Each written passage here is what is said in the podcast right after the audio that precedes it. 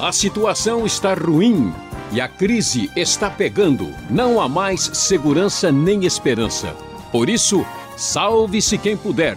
Mas será que alguém pode se salvar? Alguém sabe qual é o caminho para a salvação?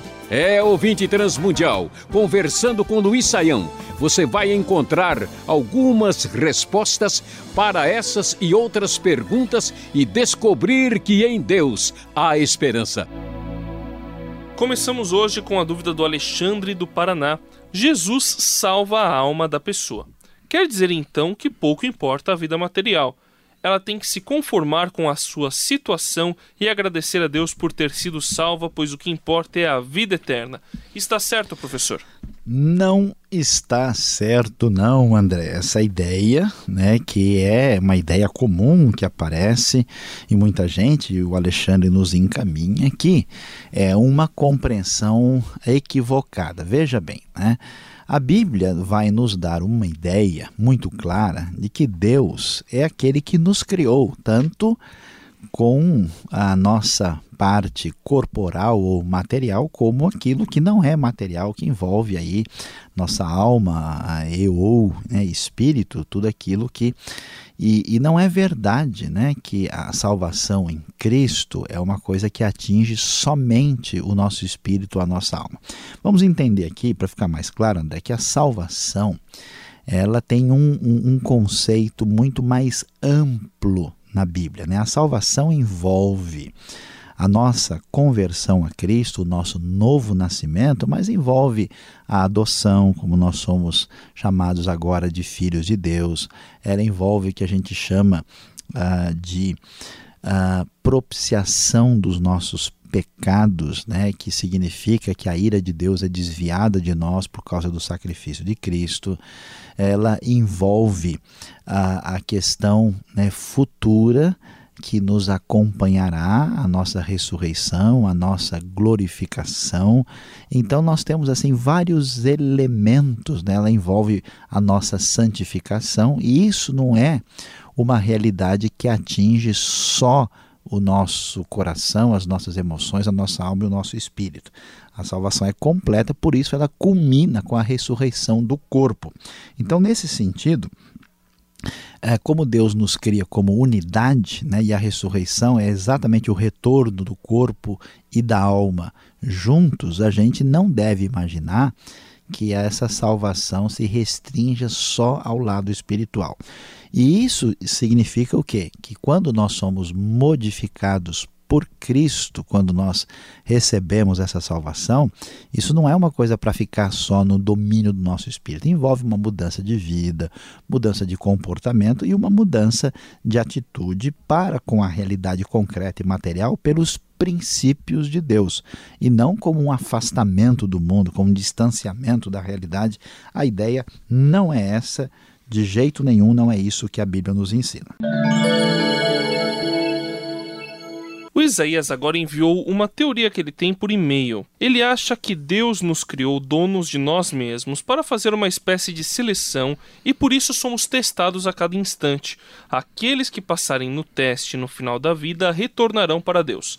Os maus, porém, Deus não os salvará, eles não serão salvos. O raciocínio dele está certo? Foi para isso que Deus criou o mundo mesmo, professor? Para fazer uma seleção para ver quem passa? Pois é, André, é, essa ideia, é claro que a gente na vida passa por provações, a gente passa por situações onde nós temos que né, tomar decisões e somos responsáveis por isso. Mas assim, o quadro que a Bíblia nos apresenta é muito mais amplo, muito maior. Não dá para a gente dizer que isso fecha a nossa realidade aí, né? Olhando para essa sugestão que o Isaías nos apresenta aí. Então, o que, que acontece? A tendência, André, de muita gente é pensar assim: ou Deus é responsável pelo nosso cenário de vida e ele faz tudo e a gente não faz nada. Então, muita gente imagina uma situação assim que o ser humano é quase que um robô. Ah, e outras pessoas às vezes fazem uma outra coisa. Deus ligou, né? O mundo ligou a máquina, deu corda e ele foi passear e a gente vai ter que ir se virando e tomando as nossas decisões. A coisa não funciona de um jeito assim radical nem para um lado nem para o outro. A verdade é que Deus está no controle do universo, Ele é um Deus soberano, Ele age na nossa vida. Não dá para dizer que a nossa vida é simplesmente uma soma de testes onde Deus faz a seleção para ver quem é que passa no vestibular e que vai entrar na faculdade celestial e os outros vão ficar de fora.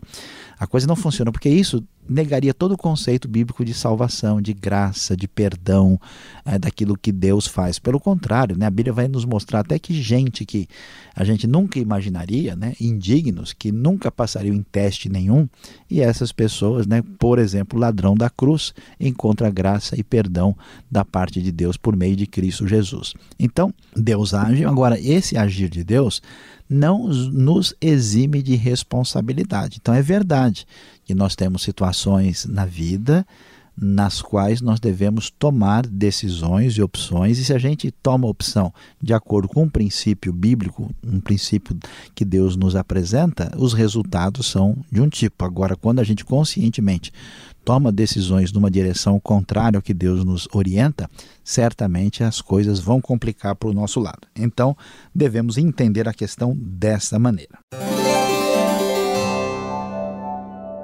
Outra pergunta um pouco complexa do ouvinte Levi de Minas Gerais. Em Hebreus 12, 14, é dito que precisamos nos esforçar, na verdade, não pela salvação, mas para buscar a paz com todos, mas de certa forma é pela salvação. Também nesse livro é dito que podemos recusar a salvação. Se ela é um presente, não depende de nós, e vem pela graça que é irresistível, como pode haver esforço e recusa? Pois é, André, vamos aí ajudar o Levi, que faz a pergunta sobre esse assunto. Por que é que a Bíblia parece, e às vezes, no, nos trazer algumas questões sobre isso que deixa a gente meio confuso? É verdade que a salvação é pela graça, é pela fé, ela é um presente, é o dom de Deus, como diz Efésios 2,8. Mas em Filipenses vai dizer para a gente né, desenvolver a nossa salvação a ideia é de que o reino de Deus só é alcançado por aqueles até que violentam a si mesmos, né? A ideia do apóstolo Paulo é que cada dia ele esmurra o seu próprio corpo. Uh, então, essa ideia que aparece em Hebreus de, de esforço, de perseverança, é verdade. Por quê? Porque a gente precisa entender que a salvação é uma palavra ampla que envolve desde o momento em que cremos em Jesus e temos o perdão dos nossos pecados, mas envolve também o processo de desenvolvimento cristão chamado santificação e envolve o período final dessa história que tem a ver com a nossa glorificação. Então a Bíblia, às vezes ela muda a lente para um lado ou para o outro. Quando ela vai dizer que a salvação foi recebida, que nós ganhamos de graça, ela está focalizando o início disso. Né? A, salvação ela é uma porta por onde a gente entra, mas também ela é um caminho. Quando ela focaliza a porta, ela diz: oh, nós recebemos, nós fomos perdoados, nós fomos justificados, nós ganhamos de graça aquilo que é a garantia da vida eterna, porque os nossos pecados foram perdoados. Mas esse processo de ir salvando o indivíduo dos resultados do pecado na sua vida é uma caminhada. Então, a pessoa que recebeu o perdão dos pecados não é necessariamente capaz de reagir bem na quadra de futebol quando ele leva uma butinada por trás. Né? O velho homem aparece e ele quer devolver duas ou três. Então, ele desenvolver a sua vida a semelhança de Cristo, do caráter de Cristo, é um processo de santificação. E mesmo que eu tenha o Espírito Santo morando em mim, mesmo que eu tenha salvação, o que acontece? Eu fico doente, né? eu vou ficar mais velho, eu vou ter problemas aqui e ali. E todo essa, esse processo de resultado do mal e do pecado no mundo está na minha vida. Então a Bíblia apresenta essa necessidade de esforço, porque também ela vai dizer que muitas pessoas que parecem que estão no caminho da salvação não estão. E por isso tem uma coisa chamada semelhança entre joio e trigo. E pessoas que a gente talvez nunca imagine que seja salvo de verdade, talvez sejam. Né? A gente tem no Novo Testamento um Pedro e um Judas. Né? Os dois parecem discípulos de Jesus, os dois falham numa hora que não se deveria falhar, mas um se arrepende o outro não. Então, a, a salvação tem essas características onde é necessário ter certeza, mas é necessário de esforço. É necessário ter tranquilidade e segurança, mas é necessário se dedicar plenamente de coração. A solução, André, não é é, facilmente racional e lógica.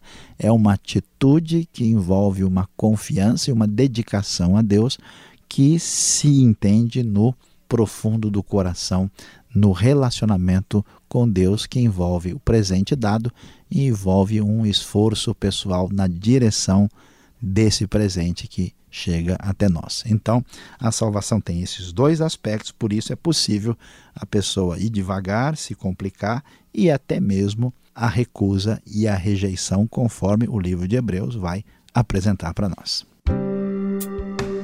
Este foi o programa Conversando com Luiz Saião. Produção e apresentação André Castilho e Luiz Saião. Locução Beltrão. Realização Transmundial. Envie você também suas perguntas para conversando@transmundial.com.br ou escreva para a Caixa Postal 18.113, CEP 04626-970 São Paulo, capital. E até o próximo programa.